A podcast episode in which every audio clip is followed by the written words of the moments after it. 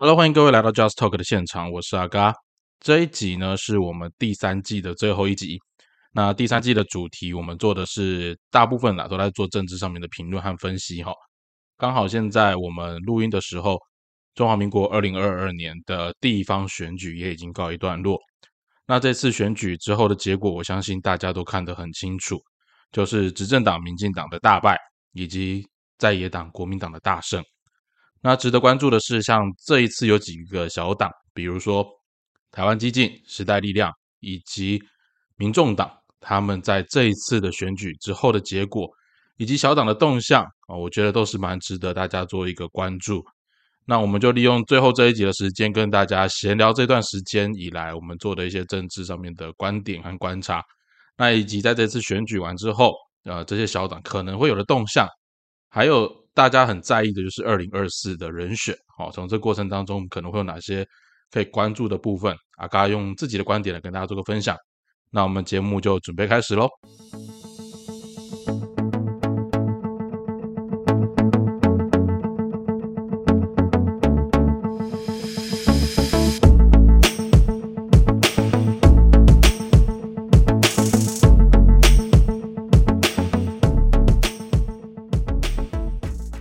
OK，那选完了，那不晓得这一次大家对于自己所支持的候选人，哦，想法怎么样呢？啊，那在这次哈，呃，阿嘎跟大家报告一下，就是这一次在整个选举的过程里面，呃，我总共有呃协助或者是说参与啊四位那个候选人啊，那在实际上面的结果就是四分之三，呃，三个上有一位。呃，有一位那个同仁没有上，是比较可惜的部分哈。不过我觉得选举就是这样啦，因为那三位会上，我觉得在一方面先讲说地方基层的实力啦，我觉得这个部分在实际上哈，选举还是很吃资源哈，这个部分真的是毋庸置疑啦。那我想三位呃有上的伙伴，除了他们自己的努力之外，加上他们本身的政党，我必须说实在的哈，政党在这一次的选举上面，可能还是会有扮演一个蛮重要的角色哦。因为三位当中，呃，两位国民党跟一位民进党的呃朋友，他们这一次选举都选上。那比较可惜的就是，唯一没有上的就是时代力量。那我只能说，从我的样本数当中，呃，刚好啦，就是我们认为的传统大党都有上。那小党的部分就在这次成为遗珠，很可惜哈。不过我也觉得在这次选举当中有几个蛮有趣的观察，也跟大家一起来分享看看。不过这是单纯从阿嘎的角度了哈。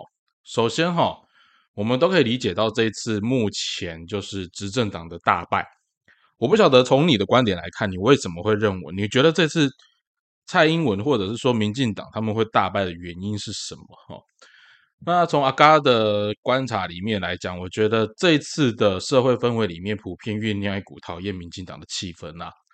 那我相信在这一次选举过后，国民党也很清楚哈，虽然这次他拿下比较多的席次，但从朱立伦的那个呃选后的一些感言的发表，还有他的对于接下来动向的一个呃发言，也很清楚看到呃现在很明显就是形成一个。在中华民国的政治环境里面，哈，就是一个民进党跟所谓的非绿阵营的一个集结，哦，非绿阵营的集结，就是说，除了民进党以外，其他的在野党有没有机会做一个统整？哦，但是民进党当然也有自己的侧翼政党了，哈，这个地方阿嘎在之前的节目里面都讲过，这地方我们就不会演了。那这里面，呃，我觉得有几个点，我们慢慢一个一个来谈。首先，民进党的失败。跟他们目前哦，刚好这段时间，大家如果在新闻上面都看到，大家开始找战犯。那找战犯过程当中，你说他们拉王世坚呐、高嘉瑜啦，甚至拉郭正亮啦，哈，这些人出来，我不其实不太知道哈，这些感觉还是持续在用那个网军不断的在做攻击，甚至开始攻击一些网军自己在起内讧。那这是他们在检讨的一个方向啊。啊，可是很现实的一件事情是。大家都很清楚，网军的攻击在这一次里面是完全失效。我想从之前民进党的选举当中，网军攻击最得到成效的，应该是中二选区，就是严宽恒跟那个那个什么啊，反正那位立委突然忘记名字啊，那位就是我也蛮我也觉得蛮蛮没有没有没有条件的一个人，反正就是中二选区的补选啊，就是啊林静怡啊啊应该是吧哈，反正他在补选过程里面就是取得了一个不错的成果，那按照他的本身的条件应该是不至于如此，但是就是在网军的不断抹黑、攻击、带风向的状况之下，他的确达到很好的效果。那我觉得还有另外一部分是抗中保台，在这次的呃选举过程当中，这张牌完全彻底的失效。在阿嘎第三季的节目里面，我录了两集抗中保台。那时候我的过程里面一直讲哦，什么时候抗中保台变成民进党的专利？其实我们在录这一集的那个节目的内容的时候，其实中国哈，中国内部也在发起一个呃白纸白纸运动啊，大家知不知道这件事情？我相信这是很值得关注的一个面向，就是中国人民有没有可能在这一次的呃，因为解封要喊着要自由、要反独裁、要共产党下台、要习近平下台这种话都喊得出来状况之下，呃，它到底会造成一个现代的天安门，还是说呃另外一次新时代的可能？我觉得值得大家关注。那我刚刚话题为什么突然插到这边呢？我要讲的事情是哈，抗中保台，抗中保台。首先，我不太确定哈，就是民进党要拿什么来保台？哦，我们先不讲说你要讲到台湾啊、澎湖、金门、马祖、台湾、金门，反正 anyway 就中华民国嘛。OK，anyway 你要 protect 我们这一块，我们这块土地上面，那你拿什么来保台？一味的抗中。那个抗中在这一次的选举过程当中，也有很多的议题是发酵的，就是说，你的抗中到底是对内喊爽的，还是呃另外一个角度叫做我对外面跟你喊抗中，可是实际上我要的目的是我要中国全部的市场。哎，这个地方我觉得大家就可以关注一下，其实。在民进党很多人，我不我不能讲说民进党全部了哈，因为民进党还是有一些少数，我觉得在这次里面叫做少民进党的良心还是稍微存在哈。可是民进党很多人，或者说现在的执政的那一群人里面，我们在精确讲，就执政那群人里面有多少人在中国大陆做生意？然后这地方大家都很清楚嘛。你在中国大陆做生意，可是你回来喊抗中保台，那意思是什么？跟你讲那边很危险，不要去啊！这让我想到小时候的一个一个小小的有趣的故事。我们大家在过年夜的时候在吃火锅，这时候呢，我表哥跟表姐呢就会想说：“哦，今天的菜超好吃的，哦，今天的火锅料超好吃的。”结果呢，我们就狂吃菜，然后他们两个在那边吃肉。你知道这种感觉是什么意思吗？对，没错，我跟你讲，那边很危险，那边不要去。可是那边后面藏的是金山银山，是我自己要的宝山，我就告诉你，这很危险，请你不要靠过来。各位。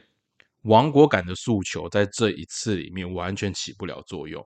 我相信你是喊久了，喊到麻痹了。可是之前我们也提过一件事情，是你有没有可能造成“狼来了”的效应？在这一次中国它白纸运动发酵的过程里面，多少人去留意到它可能对台湾产生的威胁？哦，对中华民国的安全产生的威胁，大家有没有去注意到这件事情？哦，我觉得这是非常值得需要关注的哈。其实中国人民不像大家所想的这么样的，应该怎么说？这么样的奴，也不像你想象中那么样的阿爸。你可能不喜欢共产党这个制度，可是当你真的跟中国人民接触的时候，你会发现他们其实底层他们还是有他们自己的想法。那中国共产党在处理这些议题的时候，他也有他需要控制舆论的必要性，因为他需要维持他的独裁。哦，那我相信习近平这次也是踩到红线，因为很多人对于习近平不断的连任，甚至采取更极端的一个风控的一个态度。是感到非常厌倦、厌恶的哈。那这是中国人民对于中华人民共和国政府他们产生的一个抗争，这是我们可以值得持续观察下去的。那我们再回来讲台湾哈，在我们国内的政治局势当中，这一次的选举最关键的一件事情是网军失效，然后抗中卖台失效，这两种民进党过去善用的招式都失败的状况之下，民进党还剩下什么？就剩下硬凹了嘛。我真的觉得。在政治上面，你也很少看到这么敢去玩弄人民智慧的一个政党，就会觉得大家都是白痴，你知道吗？然后，可是我也必须说实在的，有时候意识形态真的会让人变白痴。哦，那这是呃，我觉得在这一次选举过程里面，甚至是民进党也出现了很多党同伐异的状况。哦，跟我党中央意见想法不一样，跟我政府立场不一样，甚至是我真的觉得最恶心的就是苏贞昌。OK。行政院长苏贞昌怎么好意思在这种大败的状况底下接受未留？我跟你讲，接受未留这种事情，你个人没有意愿是不可能留下来的啦。哦，江宜桦那时候，马英九那时候选书，江宜桦说要辞，马英九不让他辞，可是江宜桦怎么做？坚持离开，这就是一个骨气嘛。但是我先跟大家讲，你自己看一下现在的台湾政治，多少政务官真的持守政务官的奋际？我们现在的政府搞得就像是一民进党的选务中心一样，整个政府上上下下都是为了选举而动。我这个部分后面我再跟你谈一下南部的选举。这这这一次的选举，我真的觉得这个地方淋漓尽致，但是就是会有人民买单。这个地方是我觉得是人民当中蛮可悲的一件事，这我们后面都有在讲。OK，这是民进党的部分。当然，民进党还有很多啦，比如说像黑金治国啦，把一些有理念的大佬逼走啊，或者是对于党内里面有一些。真正能够编织的那些声音，把它全部驱除掉，把民进党变成一言堂。我觉得这些民进党现在做的事情，都很像他们以前反对的国民党。我们小时候常听过一句话，哈，就是人长大的过程里面，最怕长大变成你最讨厌的那种人。可是往往你越讨厌，你就越容易想他。这是一个很有趣，而且很真的是百试不厌哦，就是几乎大家都会发生这样的事情。那你现在想想看，民进党是不是在？民主制度底下在行独裁的一个事实，他告诉大家我讨厌共产党，他告诉大家我不想要跟共产党一样，他告诉大家国民党以前多威权，然而这些民进党现在做的有过之而无不及，这不就是民进党厉害的地方吗？OK，好，那我们再往下看哦，就是国民党这次的选举，我就必须说了，国民党这次选举一个很关键的因素是，呃，我不否认，就是在大家讨厌民进党的状况之下。国民党在这一次讨到了不少便宜，可是，在他们的候选人，我觉得这一次的挑选，尤其是县市长候选人的部分，我真的觉得他们下了一手好棋啊。那呃，我觉得县市长的支持度这件事情，它跟另外一个指标，我觉得大家可以去观察，就是国民党的议员席次。其实不晓得大家有没有注意到哈，这次整体上面来讲。国民党的议员席次是比上次还要再少的。当然，你可以说上次因为有韩流的加持，那这一次呢少了韩流之后，国民党很多的议员就下去了，没没有错。所以我觉得台湾的选民其实也在不断的在学习做进化这件事。怎么说呢？当我们在做，你可以说有一些讨厌的氛围出现，大家会想要让民进党下架这个氛围出现。可是如果想让民进党下架，那理论上来讲，另外一件事情就不太应该发生，就是小党应该会要有生存表现的空间啊，要有生存表现的空间。怎么说？其实你自己看地方议员哦，其实这次民进党还是稍微多一点哈。所以其实我觉得民众不见得是真的完全讨厌这么讨厌民进党，大家也分得出来。其实我们也知道。民进党不是所有人都坏人，只是说他的核心的主政集团当中，可能对这个国家来讲并没有那么正面的帮助。大家讨厌的是这一群人。可是当你在地方的地方的选举，哦，我他讲的是这次是地方选举，不管是市长还是县市议员，大家看的还是平常的服务，平常的那个态度。所以在这个过程当中，我相信蓝营的县市首长在这一次所推出来的人选当中，是获得比较大的支持。那唯一少数几个啊，比如说当时的桃园哈，然后在这次当中应该也算是整合成功，所以顺利的脱颖而出。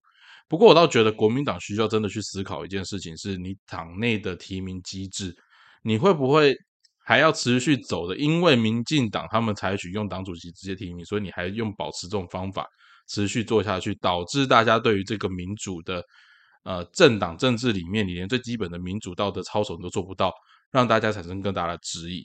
哦，这是我觉得需要值得关注的。那现在哈，二零二四应该是大家最关注的一个重点。那国民党会推谁出来？大家想说是不是朱立伦又要出来？呃，阿嘎在这边想哦，我觉得啦，我个人认为朱立伦应该是没机会出来。哦，我觉得朱主席如果他有兴趣了，或者他有想法，他那么会做。你知道大家还记不记得朱立伦以前的绰号叫什么？叫政治精算师。OK。朱立伦除了在换柱事件之后声望一落千丈之外，他之前他其实声望是不错的。而最关键的一件事情是，你要会算呐。有时候抬轿的人还反而比较重要哦，抬轿的人比较重要。你在抬轿，你可能创造一个新的历史定位。但是如果你硬要去嘎那个位置哈，我就觉得是这个国家很很可怜的一个地方啦。那讲到总统选举，我们就顺便来提一下二零二四的总统选举哈。有人说推侯友谊啦，或推那个卢秀燕啊，但是大家不要忘了，这两位都还是地方层级。其实侯友谊适不适合出来选总统，我觉得这件事情大家还需要保持一定的呃观望的态度。为什么？因为在中央执政跟在地方执政是完全不一样的。可是我觉得这也是台湾目前来讲很大很大很可悲的一个地方，就是你真的觉得我们选出来的人适合当总统吗？从李登辉以后，你自己看陈水扁、马英九到蔡英文，他们哪一个真正让你看到他们有很强的领导能力或管理能力的？其实没有诶，只是大家对于政治人物的喜好、厌恶度。我讲难听点，选举的时候选的就是喜好跟厌恶度而已。而当你选完了之后呢，台湾的选民会真的 care 到你有没有真的有领导能力吗？好像没有诶。可是大家，你有没有注意到一件事情？当你没有当一个你选出来的领导者，他没有领导能力、没有管理能力、没有治理能力的时候，这国家是会停滞不前的。从陈水扁、马英九到蔡英文，直到现在，我们的国家停滞了多久？我们国家停滞了多久？当然，治理一个国家不会只靠一个人，可是那个领导者特质是很重要的一件事情。我们是不是已经被迫到一种我们在没有选择的状况之下，被迫得选出一个领导人这种可悲的场面？哦，这是我觉得我们需要去在下一次看待二零二四人选的时候，我们大家都需要去做一个关注的部分哈。那接下来我要跟大家聊一下，就是在这一次的选举当中，我们再聊一些简单轻松的地方，就是这一次选举啊。呃，首先是十八岁公民权啊，这个复决案没有通过。呃，中华民国宪政史上第一次公民复决哦，因为人数不足，所以没有通过。我不晓得你对十八岁参政这件事情的态度是什么样哦，但是呃，我这次我有领票，我也投票，因为我想说，不管我有领没领，反正它都是一个意愿的表达。但是领了票，我当然就会去思考，假设他同意。的人数超过了，那是不是也有可能会造成另外一种反效应？大家有没有注意到，其实这次公民复决投票没有多少人在讨论这件事情，是违反宪法所需要的需求。哦，修宪不容易，但是这个国家在这个议题上面的规划还有说明的内容实在太少了，哦，实在太少了。我真的觉得非常不符合民主国家该有的一个样貌。哦，所以这次十八岁公民权也没过了。哦，那没过之后，我不晓得，嗯，不晓得大家接下来要怎么去推这个法案哈。那讲到法案，还有另外一个东西，就是大家帮留一个伏笔啊，数位中介法还会再回来啊，这是帮大家留埋一个伏笔哈。因为我之前看到数位中介法已经送回到呃院会里面在做讨论了啊，所以他一定是接下来会推出。我就讲过，他没有死，他没有死。我跟你讲，民进党要控制人民手段还多的是的，你不要想说很简单啊，在共产。制度底下玩集权，大家会觉得反正他就是那个样子。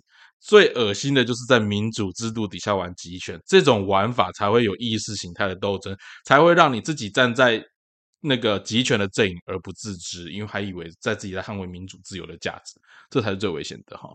好了，那另外一个部分就是我们谈到说这次选举过程当中很多的话题，哈，不管是。我觉得现在选举也慢慢渐渐娱乐化了哈，像这一次大家选的什么选美女啊，啊选什么选奶大啊哈，或选那些我我实在不太懂啊。就是当然，我觉得非典型的政治人物出现，可能对我们的政治环境会有一些新血。可是哈，可是哈，你真的有去思考过这些候选人他们的政见可执行性，以及他们在提这些想法的时候，他们到底有没有相关的资历嘛？